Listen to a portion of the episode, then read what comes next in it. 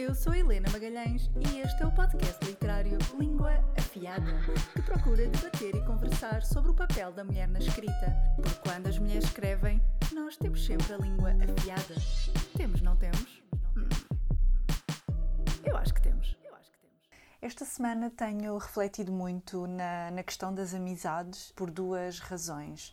Uma delas é porque vamos publicar agora na Aurora, muito em breve, no próximo mês, um livro bastante interessante de uma autora portuguesa em que a história é muito centrada aqui na amizade entre duas mulheres, ali na manipulação e nestas amizades que são boas, mas que também são amizades que se tornam muito tóxicas ao longo do tempo, que eu acho que toda a gente já teve amizades destas, amizades que temos que ser honestos, a dada altura já não nos fazem assim tão bem e a dada altura já nem sabemos porque continuamos a dar-nos com aquela pessoa. E por outro lado, eu acabei de ler hoje um livro que gostei muito, vai ser do Book Gang em outubro. E houve uma coisa muito particular também neste livro, que também é sobre uma amizade, em que, a dada altura, já perto do fim do livro, uma das personagens está a falar com um ex-amante mais velho e ele diz que ela tem de parar, ela já tem 30 e tal anos, e que ela tem de parar com estas ideias de grandiosidade que nós temos em relação às amizades na adolescência, não é? Em que é tudo muito intenso e, e as pessoas magoam-nos de formas inimagináveis e nós temos todos estes ideais do que é que é, do que é que é a amizade, não é? O que é que temos que fazer uns pelos outros. E ele diz-lhe: já chega dessas ideias que tu tens do que é a amizade, porque não são realistas já nesta idade. E as pessoas nesta idade têm que ser mais tolerantes. E eu acabei de ler hoje mesmo esse livro e fiquei a pensar nisso. Por um lado, o livro da autora portuguesa maravilhoso que nós vamos publicar, temos este crescimento desta personagem em relação a esta amizade, e neste livro que eu acabei de ler também há este crescimento eu identifiquei muito e fiquei mesmo a pensar. E eu pensei bastante nisto hoje. Também eu, já ao longo da vida, passei por muitas amizades, mantenho o mesmo grupo de amigas há muitos anos, mas eu acho que é normal e é super natural e é saudável e a vida é mesmo assim, irmos nos afastando de pessoas. Até me lembrei desta pessoa em particular hoje por isto, porque esta pessoa de quem eu vou falar é uma amiga, vamos chamá-la de Anita. E eu e a Anitta éramos amigas de escola já desde os 10 anos. Fomos da mesma turma até ao 12 ano e éramos muito amigas, fazíamos parte do mesmo grupo de amigos durante, durante a adolescência, mas claro que ao longo da vida nós vamos deixando de nos identificar com muitas pessoas com as quais nós crescemos, não é? E chega a um ponto que nós já não sabemos o que é que eu tenho em comum com esta pessoa, não é? Se tivéssemos nos conhecido hoje, seríamos amigos. Porquê que eu sou amiga dela? Porque realmente tínhamos tanta coisa em comum. Ou calhou ficarmos sentadas ao lado uma da outra na sala de aula. Há aqui muitas condicionantes, não é? E a Anitta, a dada altura, alguns em 2000 e qualquer coisa, 2015, não sei, a Anitta casou-se. E eu tinha-me despedido do meu emprego na revista. Trabalhei durante alguns anos numa revista feminina em Portugal e depois despedi-me a dada altura. E poderão ler mais sobre isso no meu livro Ferozes, sobre esta história bastante engraçada. E eu estava desempregada. Eu era uma pessoa não assalariada. Por assim dizer, eu estava a viver com os meus pais, eu tinha zero euros na minha conta. Ah, eu, na altura, vendi o meu carro, mas comprei outro carro mais barato porque tinha que continuar a ter mobilidade, não é? Uma vez que eu não moro em Lisboa, moro na periferia, sem carro ficava difícil. E quando a Anitta casou, a Anitta quis fazer uma festa megalómana que tenha tudo o que possam imaginar, só faltava ter pavões e a Anitta vir num elefante. Mas foi uma festa altamente megalómana, em que a Anitta insistiu que tinha que ter, hum, sei lá, já nem sei, 15 damas de honor. E nessa fase da minha vida, eu já me tinha afastado da Anitta há, já há alguns anos, e hum, a Anitta insistia que queria ter as suas amigas de infância no casamento, queria ter as suas 15 damas de honor, queria ter a sua festa megalómana, a sua festa capa de revista. E naquela altura não havia Instagram. Já havia Instagram, mas não havia nada disto das vidas do Instagram para as pessoas quererem ter coisas para mostrar.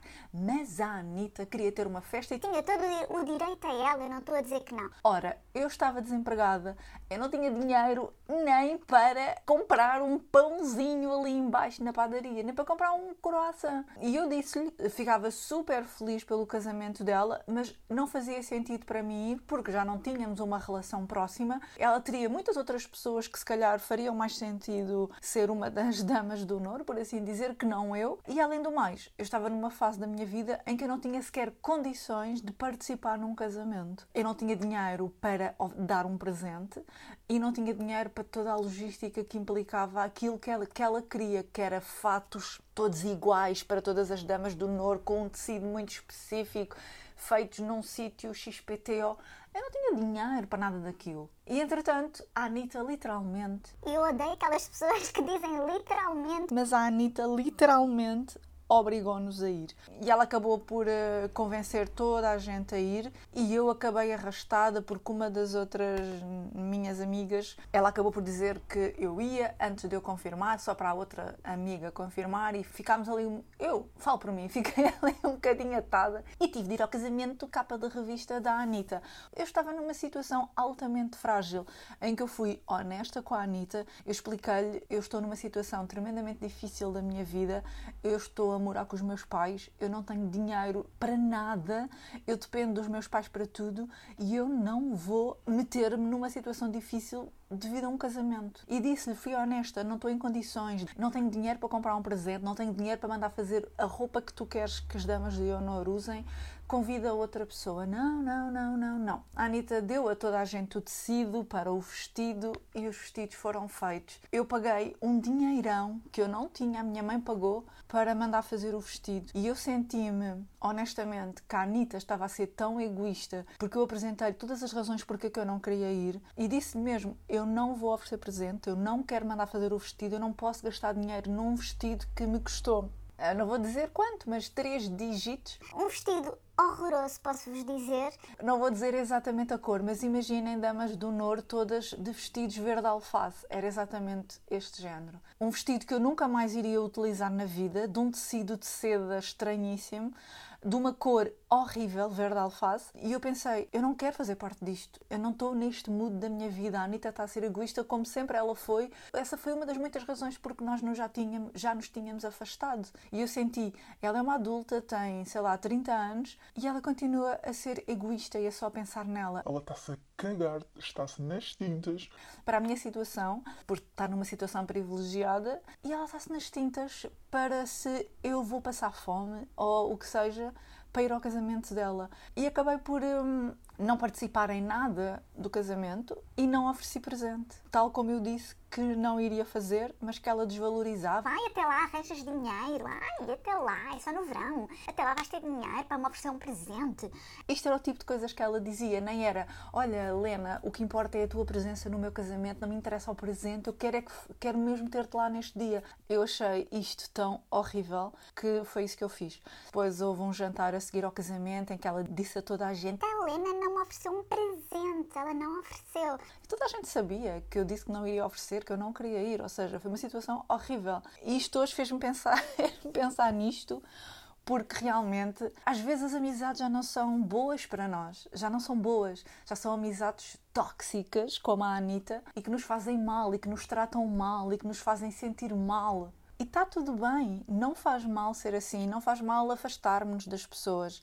E claro que eu acho que quando nós somos mais miúdos, há uma grande grandiosidade nas amizades, não é? Calhar se isto tivesse sido hoje, eventualmente a Anitta teria tido outra atitude que não teve naquela altura, eventualmente eu também teria tido outra atitude, teria sido mais calma, mais tolerante, mais paciente. Estava numa fase muito frágil da minha vida, eu sentia-me miserável, eu estava num processo em tribunal. Foi horrível para mim e senti zero empatia por parte da Anitta, que só queria. Eu era um personagem no casamento dela, um personagem que tinha que corresponder àquela listinha de coisas que ela queria ter. E eu era apenas um personagem, um número, e a Anitta não foi nada empática comigo. Mas se calhar hoje em dia eu até teria sido bastante mais tolerante e mais calma, porque eu acho que nós, quando chegamos a esta idade, dos 30 anos, quem é mais jovem e me está a ouvir, fica a saber que quando chegamos aos 30 anos, nós deixamos de nos importar com uma série de coisas e uma delas é o que, é que as outras pessoas fazem, porque estamos tão tão centrados, não é, nos nossos problemas, na nossa vida, no nosso trabalho, nas nossas coisas, que nós já relativizamos tudo. Uma das minhas amigas este este ano, eu fiz anos há duas semanas e fizemos um jantar e ela não veio porque disse que não queria gastar dinheiro em Uber para vir ao meu jantar. Está sem carro agora e não e não queria gastar dinheiro em Uber para vir. Bem, eu fui chateei-me. Claro que eu não me chateei. Porquê? Porque já nesta fase, eu acho que nós, quando chegamos a esta idade, já todos nos estamos um bocadinho, não é? Nas tintas para, para estas coisas, porque quantas vezes é que eu desmarquei coisas porque já não me apetecia ir? Quantas vezes é que eu me baldei a coisas porque não estava com paciência? Ou seja, nós agora somos adultos, já temos muito mais com que nos preocupar. A idade traz-nos muita tolerância que eu gostava de ter tido, se calhar, com a Anitta e que não tive. E este livro que eu hoje acabei de ler, que me emocionou muito, em que de facto aquela personagem diz isso, tens que te deixar dessa grandiosidade nas amizades, esperar tanto das outras pessoas, porque nós somos todos humanos. Vamos todos fazer merda. Vamos todos ser idiotas uns para os outros, vamos todos ser egoístas. E eu tenho gostado cada vez mais de ler livros que são mais centrados nesta questão das amizades e no papel que a amizade tem na nossa vida e muito menos centrados nas relações amorosas. Claro que também gosto, obviamente e todos os livros que têm que ter isso. Mas assim de repente eu hoje estava a lembrar de alguns livros que me marcaram e que foram livros também centrados sobre, sobre amizades. Claro que o principal de todos é a Amiga Genial, que eu já li há, há uns anos, na altura em que foi publicado, e eu acho que a Amiga Genial é um bom exemplo. É um livro com uma amizade super fucked up a vida toda. Não sei se eu teria uma amizade assim ao longo dos anos, ou se tal como eu também a Lenu se torna mais tolerante, sei lá. Isto é um bom exemplo. Depois, eu li também há uns anos um livro que também gostei muito, que é o Nome de Código Verity. E é um livro também é passado na Segunda Guerra Mundial, aqui com duas amigas. Claro que quando falamos em tempos de guerra, em tempos difíceis, claro que as amizades toleram muita coisa. Não estávamos preocupados com o vestido verde alface do casamento, porque estávamos preocupados em sobreviver.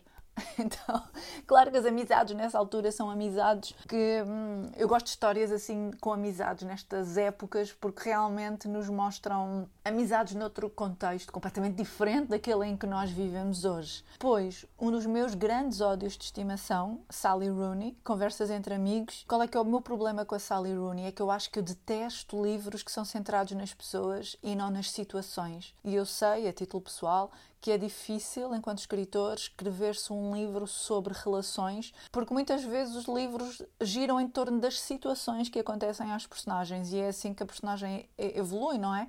E nós temos este livro em que a personagem da Frances, para mim, é uma personagem altamente intragável, o livro todo. E eu não acabei de ler o livro.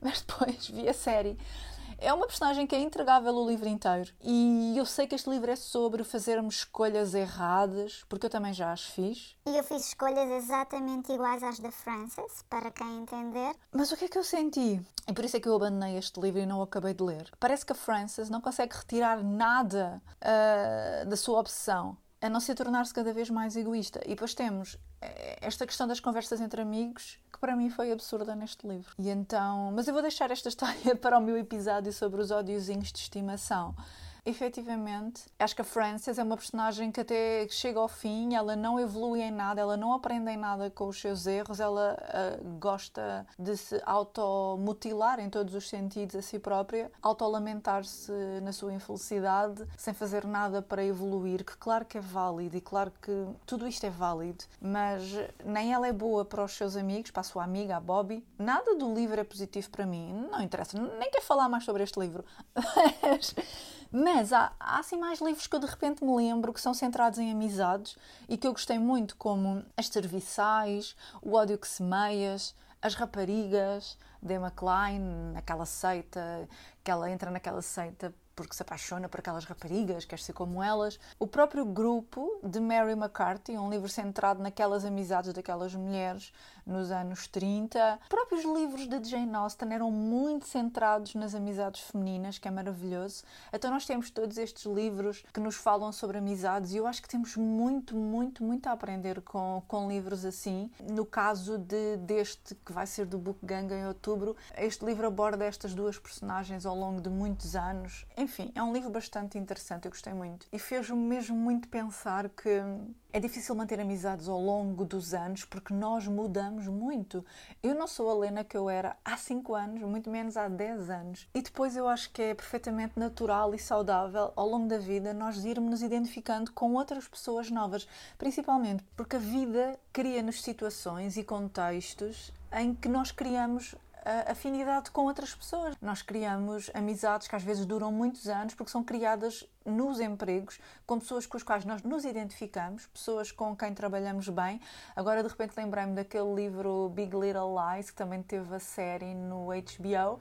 Sem dar spoiler para quem não leu, acontece aquela situação e aquela situação une aquelas mulheres todas, não é? Aquelas cinco mulheres, se não estão em erro. E aquele segredo que todas guardam. E eu acho que isso também acontece na nossa vida real. Claro que não é um segredo assim cabeludo que nos faça aproximar das pessoas, mas em determinados contextos, nós identificamos-nos mais com certas pessoas e criamos muita afinidade com essas pessoas. Eu ainda hoje me dou diariamente com duas amigas que eu fiz na revista. E claro que naquela altura foi aquilo que nós estávamos a viver naquele emprego do inferno que nos uniu, que nos fez criar esta afinidade entre nós, mas depois a amizade evoluiu para os dias de hoje. Agora nenhuma de nós tem nada a ver com aquilo, nem nenhuma de nós trabalha em nada a ver com a imprensa, mas realmente aquilo que nos uniu naquele contexto permaneceu até hoje. Claro que, por exemplo, eu hoje em dia tenho muita afinidade com pessoas que eu conheci do mundo dos livros, porque são pessoas que têm o mesmo gosto que eu, os mesmos objetivos que eu, com quem passamos horas a falar sobre a literatura, sobre a vida, sobre o mercado, sobre livros, pessoas com quem eu tenho uma afinidade neste campo, que não tenho com outras amigas, com quem não tenho qualquer tipo de conversa sobre livros, não é?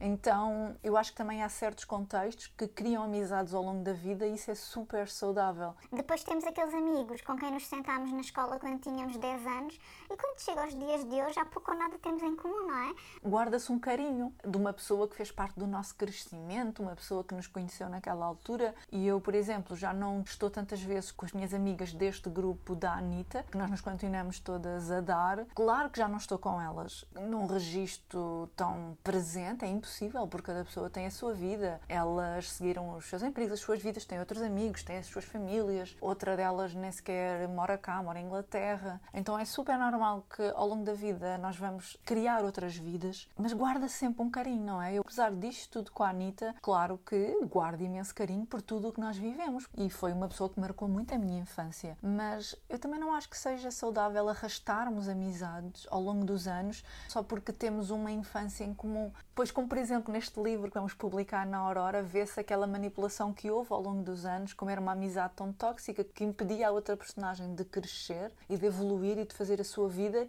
E também é importante saber, eh, saber quando cortar não é? Claro que quando somos crianças, às vezes eu penso nisso, era tão fácil fazer amizades na infância, às vezes bastava termos um gosto em comum. Ah, gostas de jogar o Super Mario? Eu também. Queres combinar jogar no sábado à tarde? Estava uma amizade criada. Pois era também tão bom aquela fase dos 16 anos. A amizade era uma amizade muito forte, não é? Em que as amigas são tudo. E eu adoro essa, essa fase. Tenho tantas memórias dessas amigas, dessa altura da minha vida, porque realmente eram ali laços muito fortes. E eram aqueles laços em que se a nossa amiga não gosta daquele rapaz ou se aquele rapaz é mau para a nossa amiga, amiga, nós também já não queremos nada com ele porque.